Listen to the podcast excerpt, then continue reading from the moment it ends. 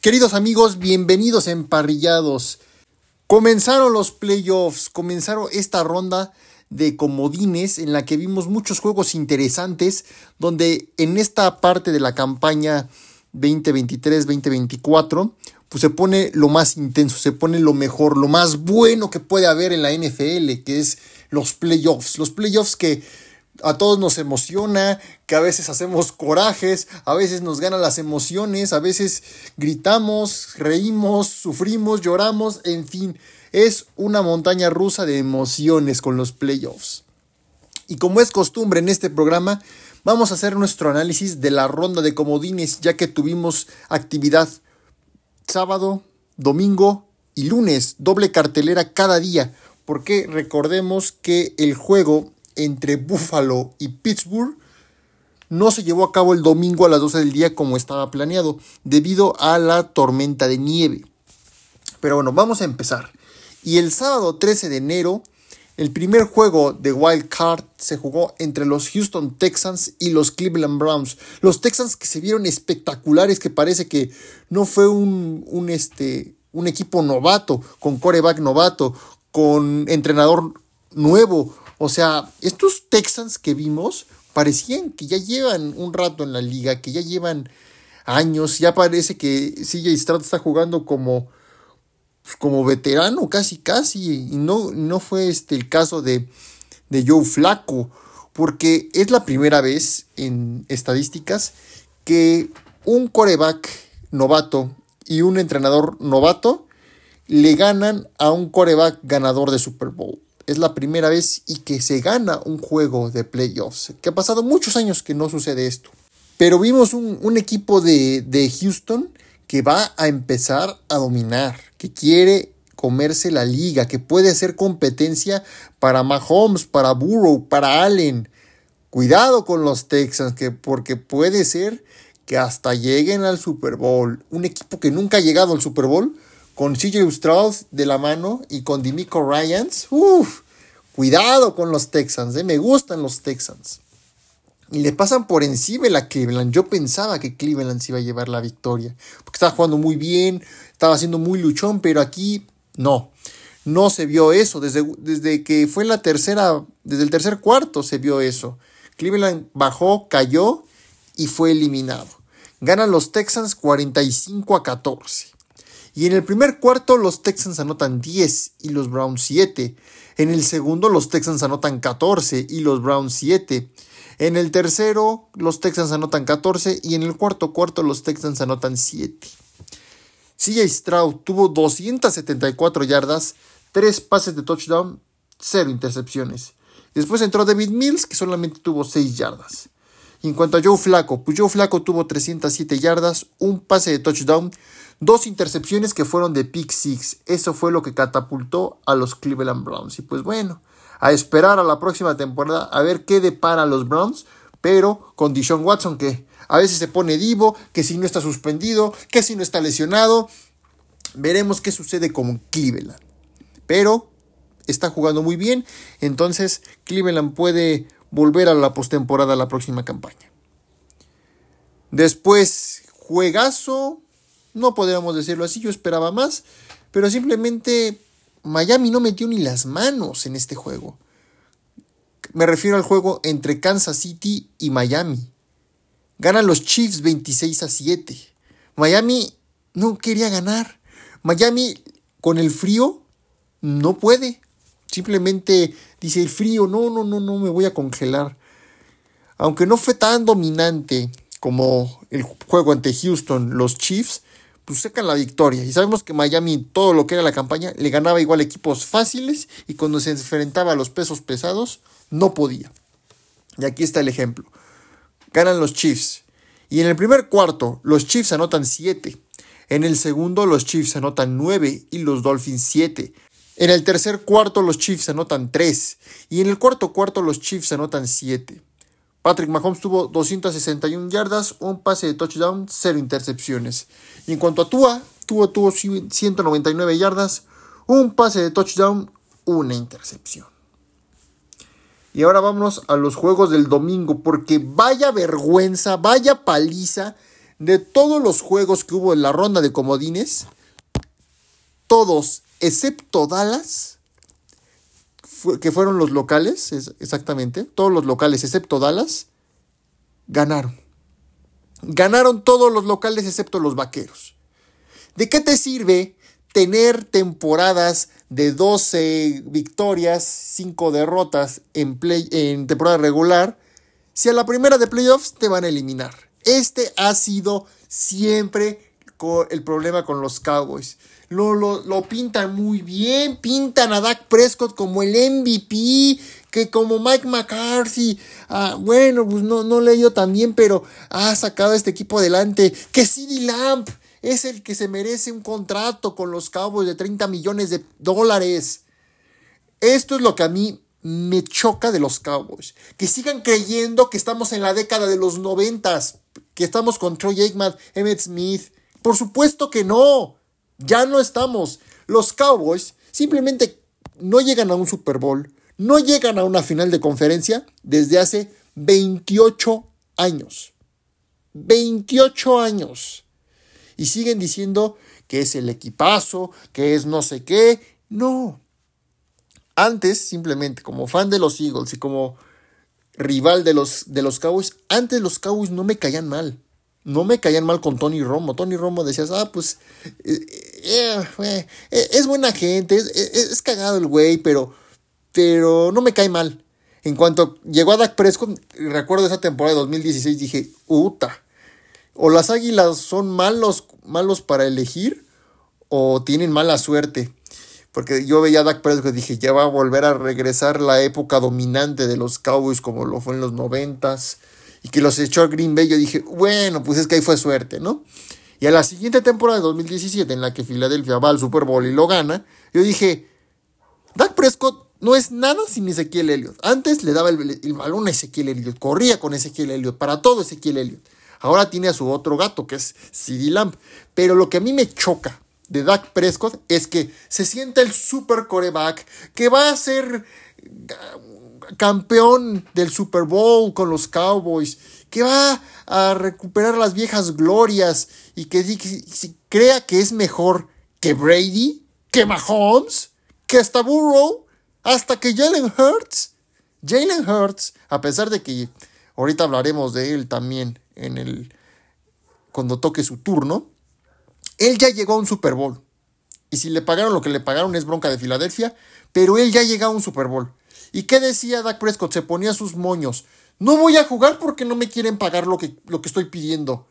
Pues sí, cabrón, pero primero entrega resultados. Entrega resultados. Y siempre en la hora cero los Cowboys se caen.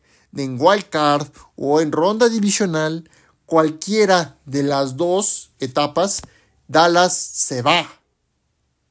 Siempre ha pasado así. Y bueno, pues veremos qué es lo que sucede con los vaqueros porque hasta el momento hablaremos de lo que muchos querían, que la cabeza de Mike McCarthy, ahorita vamos a hablar de eso en las noticias.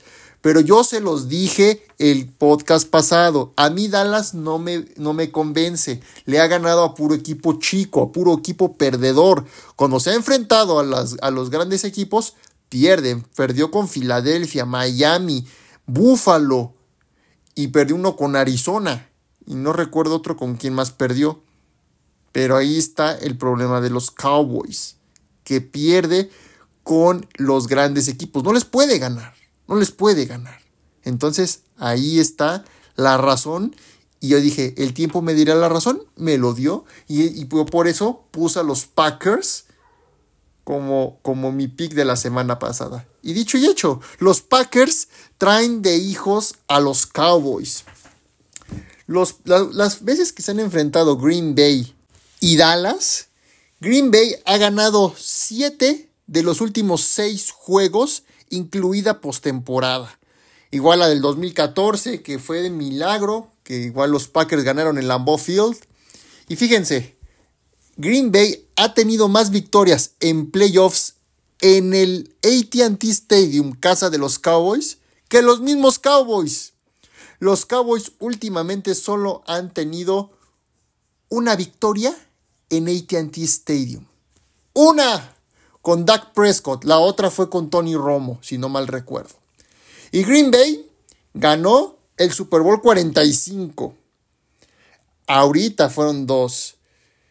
Ganó, si no mal recuerdo, eh, otras dos en temporada regular, cuatro. Cuatro victorias. Tiene más victorias Green Bay en ATT Stadium que los Cowboys. Entonces, Green Bay debería cambiar de domicilio porque el ATT Stadium es su segundo hogar. Y también recordar el otro duelo de playoffs de 2016 en la que una patada de Mason Crosby fue la que le dio la victoria a los Packers y no irse a tiempo extra. Juegazo ese también. Después, este, perdió, le ganó a Seattle en AT&T Stadium. Luego perdió contra los Rams en el 2018, estoy hablando. 2019 se quedó sin playoffs. 2020 sin playoffs por la lesión de Prescott. 2021 eliminados en casa por San Francisco, 2022 eliminados por San Francisco en San Francisco y ahorita 2023 eliminados por Green Bay en ATT Stadium.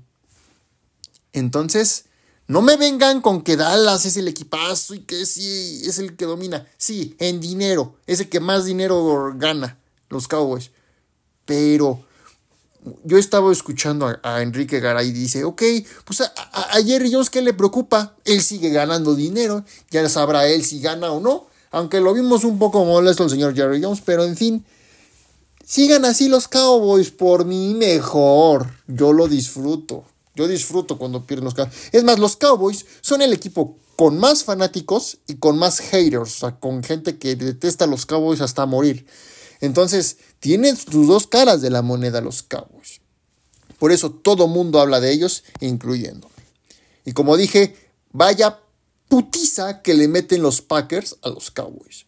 48 a 32. La peor derrota de Dallas en su estadio y en playoffs. Y esto comenzó así. En el primer cuarto los Packers anotan 7. En el segundo los Packers anotan 20 y terminando el segundo cuarto, anotaron 7 puntos los Cowboys. En el tercero, los Cowboys anotan 9 y los Packers 14. Luego como que ya empezaron a banquear y empezó a anotar puntos Dallas. Y Dallas este, anotó 16 puntos y los Packers otros 7. Dak Prescott tuvo 403 yardas, 3 pases de touchdown, 2 intercepciones. Una de pick six y otra en la yarda 20, que las dos oportunidades de intercepción las aprovechó Green Bay para meter puntos de 6. Y en cuanto a Jordan Love, Jordan Love que es la reencarnación de Brett Favre y Aaron Rodgers. Green Bay que en lo que va de, de, esta campaña, en lo que va en su historia, los 90 y parte de los 2000 con Brett Favre. Después llegó Aaron Rodgers Después traen a Jordan Love. Entonces, Green Bay es buenísimo trayendo corebacks. solo falta que Jordan Love llegue a un Super Bowl y lo gane. Como Rogers ganó uno, Favre llegó a uno y perdió otro. Entonces, solo le falta el Super Bowl. Y Green Bay, cuidado, cuidado con Green Bay, que está creciendo. Porque sabíamos, y lo dije en la temporada pasada, Green Bay y la relación con Rodgers ya era muy tóxica, ya no llevaba a ningún lado. Estaba llevando a derrotas, a, hartarse, a fastidiarse entre ellos. Entonces le vino bien el cambio con Jordan Love. Y esta es la primera campaña de titular de Jordan Love. Y me está gustando lo que estoy viendo con Jordan Love. Y Jordan Love tuvo 272 yardas, 3 pases de touchdown, 0 intercepciones. Juegazo que dio Jordan Love. Después, el domingo, el juego que todos queríamos ver, el regreso de Matthew Stafford a Motor City, es decir, a, Detroit, perdón. Juegazo que nos dieron los Lions contra los Rams. Ganan los Lions 24 a 23. Y en el primer cuarto los Lions anotan 14 y los Rams 3. En el segundo los Rams anotan 14 y los Lions 7. En el tercero ambos anotan 3 y en el cuarto cuarto los Rams anotan tres. Juegazo, juegazo, juegazo. Hubo una jugada en la que le pegan a Matthew Stafford y nos dio un sustito porque como que puso los ojos en blanco y dijimos, no hombre, eso suena a conmoción, pero regresó todo bien, todo tranquilo. Jared Goff tuvo 277 yardas, un pase de touchdown, cero intercepciones. Y en cuanto a Matt Stafford, se vio muy bien, tuvo 367 yardas, dos pases de touchdown, cero intercepciones. Me está gustando lo que estoy viendo en Detroit. Era, era un partido difícil, pero Goff se pudo zafar muchas veces de Aaron Donald.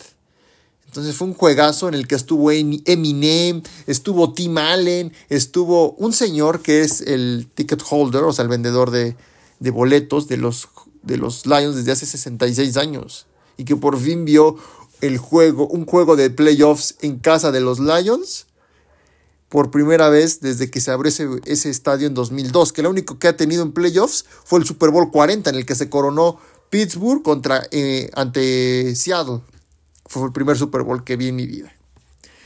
Y bueno, fue una noche mágica de sonrisas, de felicidad para los fanáticos de los Lions que no habían ganado un juego de playoffs desde 1991.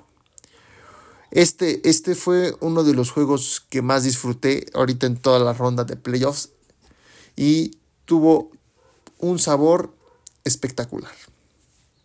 Después nos vamos a los juegos del lunes. Y el lunes, pues, eh, lo que queda de Pittsburgh y unos contundentes Bills de Buffalo que dominaron de principio a fin a los Steelers.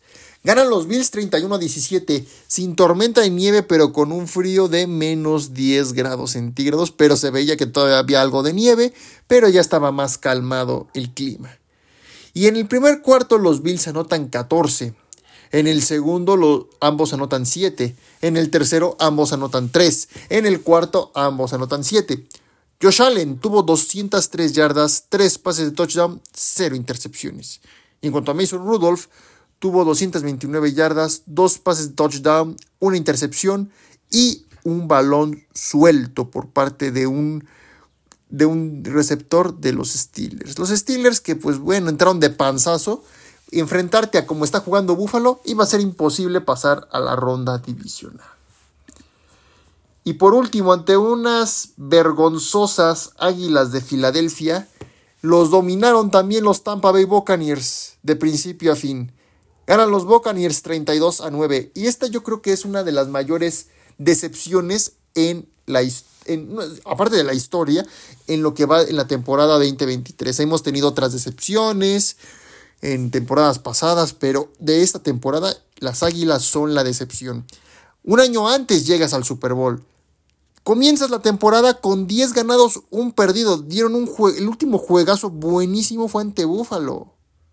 Y ahorita fue derrota tras derrota y, parece que, y lo comentaba José Ramón Yaca, decía, parece que las águilas no querían taclear, dejaban pasar, no sé si están en contra del, del pinche Matt Patricia, que el hijo de la chingada se tiene que ir porque está echando a perder una gran defensiva. La echó a perder, la echó a perder, porque para la próxima campaña vas a tener agentes libres, algunos ya se van a querer retirar. Ya empezamos con uno, el más principal, sobre todo esto es a la ofensiva. Matt Patricia se tiene que ir, señor Lurie. Estamos a viernes 19 de enero y usted no ha hecho ni un comunicado. Nick Siriani también pedían su cabeza. Y parece que Nick Siriani ya se reunió con Lurie y con Howie Roseman y dice, presentó un nuevo plan para la campaña 2024. Me gusta esa mentalidad de, de Siriani, pensar ya en el 2024. Ahorita ya, lo que pasó, pasó. Pero Matt Patricia, hijo de la chingada, se tiene que ir. Es un desastre. Hizo una caca a Mac Jones la temporada pasada poniéndolo como coordinador ofensivo. No, no manches, en serio. Ese güey se tiene que ir, pero ya. Y parece que Siriani sí lo quiere fuera. Y en el primer cuarto, los Buccaneers anotan 10. En el segundo, los Buccaneers anotan 6 y los Eagles 9. Querían jugársela por 2 con el tush push, pero no salió. En el tercer cuarto, los Buccaneers anotan 9. Y en el cuarto cuarto, los Buccaneers anotan 7. Baker Mayfield tuvo 337 yardas, 3 pases de touchdown, 0 intercepciones. En cuanto a Jalen Hurts, tuvo 250 yardas y un pase de touchdown. Números pésimos, números mediocres de Filadelfia. Matt Patricia ya sácate a la chingada. Ya. Pues así es, queridos amigos, este fue el análisis de los playoffs wildcard. Vaya sorpresa que tuvimos, pero se viene la ronda divisional, que viene lo mejor de los playoffs. Es lo mejor. Nos han dado juegos divisionales que yo los he disfrutado, que he sufrido. Y voy a hacer un pequeño recuento. Un juego divisional que no, que, que sufrí tanto primero fue el que ya habíamos mencionado, el Packers contra Cowboys en el 2016-2017. Iba ganando cómodamente los Packers. Luego les dan la vuelta y esa patada de Mason Crosby fue lo que le dio el pase a la final de conferencia a los Packers en aquel entonces. Después otra fue la de, al siguiente año, la de Filadelfia contra Atlanta, que ganaron los, los Eagles 15 a 10. Atlanta que no hizo nada ya en el tercero y cuarto cuarto, lo hizo todo en el primero y segundo. Y, y quedando 50 segundos, o sea, en los últimos segundos, los la defensiva de Filadelfia hizo que Matt Ryan no pudiera anotar y Julio Jones. Y fue un juegazo en el que también el corazón se me salía del pecho. Igual al siguiente año en el divisional entre Filadelfia y, y Nueva Orleans, que ahí se llevaron la derrota a los Eagles por un pase que le rebotó al receptor de Filadelfia, a, Alson Jeffrey, y le cayó a Marshawn Latimore, si no mal recuerdo de, de, de, Nueva Orleans. Entonces ahí ah, se nos fue, pero yo decía, bueno, que Nueva Orleans llegue al Super Bowl, pero no llegó. Después en el 2020 no hubo uno así que me emocionara tanto. En el 21, 2021, 2022, claro que sí. Tuvimos el, el, Kansas City contra Buffalo, que fue un juegazo entre Mahomes y, y Josh Allen.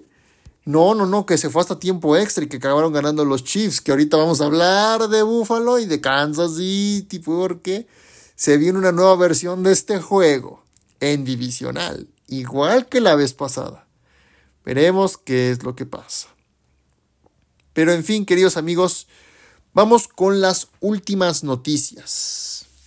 Y pues bueno, Antonio Pierce se queda como head coach en Las Vegas. Los Raiders están trabajando con el entrenador en jefe interno para que siga en el equipo. Al parecer, los jugadores de los Raiders sí se acostumbraron, se acoplaron a, Antonio Pierce, que recordemos que despidieron a Josh McDaniels a principios de campaña, ni a la mitad. Y pues ahora sí le hicieron caso a los jugadores. Y bueno, pues vamos a ver qué depara y qué hace Antonio Pierce para el 2024 con los Raiders de Las Vegas. Mike McCarthy, todos pedían su cabeza, pensábamos que mucho iba a ser el fin y no. McCarthy continúa como head coach en Dallas. El entrenador en jefe fue confirmado en su cargo mediante un comunicado del dueño de los Cowboys por Jerry Jones. Yo no sé, fanático de los Cowboys, que piensen, pero yo he dicho que el head coach no es el problema. El problema tiene nombre y apellido, se llama Dak fucking Prescott. Dak Prescott tuvo a Jason Garrett, que hasta Jason Garrett me acuerdo que en aquel entonces de 2016 fue el coach del año. Y luego, ok, es Garrett el problema. Bueno, ok, tráiganle a McCarthy, se lesiona. Dice, no, es que ahora es el coordinador, es Kellen Moore, despidieron a Kellen Moore. Y bueno, aquí ahora dicen, no, es que ahora es McCarthy. No, el problema es Dak Prescott. Entonces, yo no sé cómo tomen esta noticia los fans de los Cowboys, pero para mí el problema es Dak fucking Prescott. Después, una noticia que me rompe el corazón, que me dan ganas de llorar con mis lágrimas de macho. Jason Kelsey se retira. El centro de los Eagles, que fue seis veces All Pro, campeón de Super Bowl, dos veces campeones de la NFC Conference, anunció a sus compañeros luego del partido contra Tampa que se retirará tras 13 campañas. Se ve un grande, para mí es el mejor centro en la historia de la NFL. La inolvidable carrera de Kelsey tuvo 13 temporadas con los Eagles, campeón del Super Bowl 52, 7 veces elegido al Pro Bowl, 6 veces primer equipo All Pro y 2 veces campeón de la NFC Conference. En fin, se va un grande, se va el hermano mayor de Travis Kelsey, el cuñado de Taylor Swift. Lo que hizo Travis, perdón, Jason Kelsey es, es espectacular y se nota que es un gran ser humano en el que yo veo que, me acuerdo y escuché esta historia, que Jason Kelsey le pidió al, este coach, al coach de Cincinnati, de la universidad donde, donde estuvieron los Kelsey, que le diera un chance a su hermano. Que el Travis era un desmadre. Dijo, dale chance. Y él le dijo, órale, cabrón, pues ponte las pilas, échale ganas y vean lo que hizo de su carnal. Que hasta le ganó un Super Bowl a, a quien lo alientó. Esas son estas historias maravillosas. Luego también su mamá se hizo muy famosa, Donna Kelsey. Y luego le dijo, te voy a consíguete una novia. Bueno, pues se consiguió a, a, esta Taylor Swift. Pero en fin, queridos amigos, se va un grande. Se va alguien que neta sí me da, me, da, me da un poco de tristeza que ya no lo veamos jugar. Cuando se van los de tu equipo, pues dices, no, te duele que fue un gran jugador y más que fue campeón. Mm, eso es lo que, lo que más pesa en el alma. Pero así es, queridos amigos. Y si ustedes quieren vivir el Super Bowl como si estuvieran ahí, qué mejor manera de vivirlo que en Campo Marte. Así es, se buscan auténticos fans de la NFL y quieren vivir un Super Bowl Experience. Hay un gran ambiente, NFL Flag Tochito, zona de asadores, food court, merch oficial, activaciones, photo opportunities el Super Bowl en pantalla gigante con todo el ambiente de la NFL.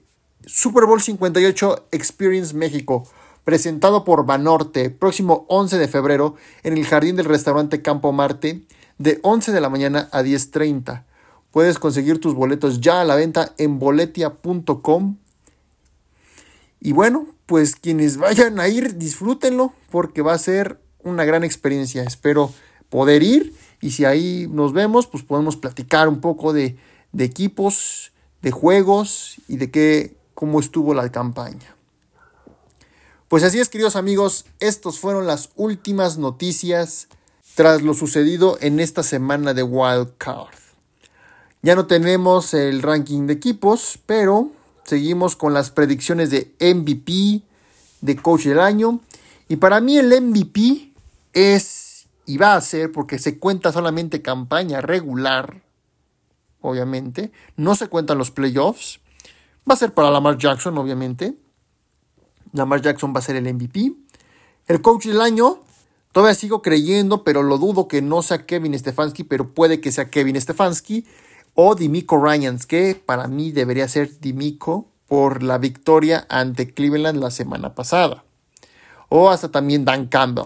Entonces, uno de esos tres va a ser el head coach del año. Dimico Ryans, Dan Campbell o Kevin Stefanski. El ofensivo del año, pues obviamente yo sigo con Christian McCaffrey, debería ser el ofensivo del año. El defensivo del año, pues yo pensaba que iba a ser Miles Garrett, que podría ser todavía, podría ser Miles Garrett de Cleveland. El novato ofensivo del año, pues obviamente es para CJ Stroud sin duda. Y el novato ofensivo, defensivo, perdón, novato defensivo del año debería ser para Jalen Carter de Filadelfia.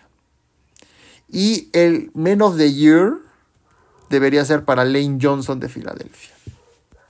En fin, todos los equipos lanzan a su candidato de, de Men of the Year, pero posiblemente sea para Lane Johnson. Y ahora sí, queridos amigos, llegó la ronda divisional. A partir del sábado 20 de enero, mañana 20, tendremos dos partidos, uno de la americana y uno de la nacional. Así. Y a las 3 y media de la tarde, por Canal 5 e ESPN y Star Plus, se van a enfrentar los Ravens de Baltimore contra los Houston Texans. Va a ser un juegazo, pero aquí sí se le va a acabar un poquito la suerte. Tiene más experiencia los Ravens en postemporada que CJ Stroud, que bueno, fue, se vio espectacular CJ Stroud. Pero me voy con el equipo de los de los Ravens. Y van a ganar los Ravens. Van a ganar 35 a 28. Va a ser un juegazo. Después, a las 7 de la noche, terminando el Ravens contra Texans, se van a enfrentar los 49ers y los Packers. Un clásico de playoffs. Por Canal 5 y Fox Sports. Yo en este juego voy con, voy con San Francisco, obviamente.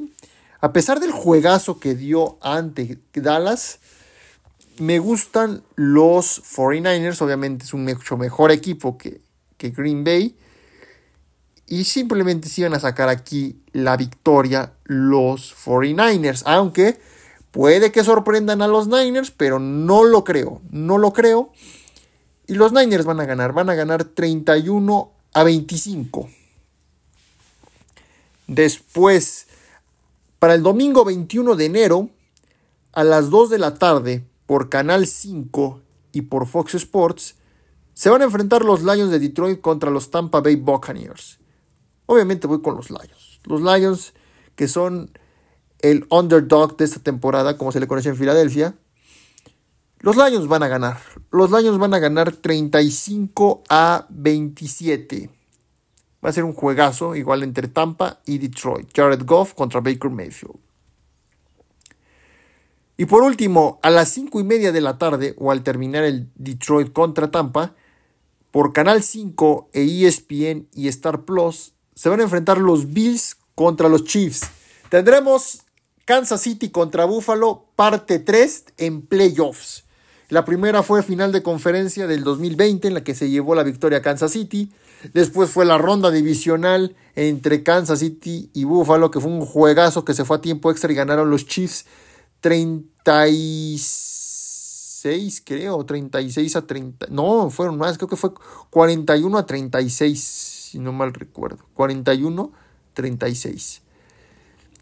Y ahora es la primera vez que Pat Mahomes juega de visitante en playoffs. No va a jugar en Arrowhead Stadium. Y obviamente voy con los Bills. Los Bills tienen con qué. Esta es la oportunidad de vengarse de los Chiefs. Van a ganar los Bills. Los Bills van a ganar. Van a pasar a la final de conferencia. Van a tener la final de conferencia. No, perdón. No, no, no. La final de conferencia la, la tendría Baltimore. Si es que gana. No. Van a ir a la final de conferencia. Los Bills por fin derrotando a Kansas City. Y van a ganar 35 a 30 juegazo entre estos dos. Pues así es, queridos amigos, estos fueron los picks para la ronda divisional. Muchas gracias por escucharnos una semana más. Nos vemos mañana con grandes juegos y estaremos aquí la próxima semana para debatir quiénes van a la final de la conferencia nacional y americana. Gracias y nos vemos la próxima semana. Dios los bendiga.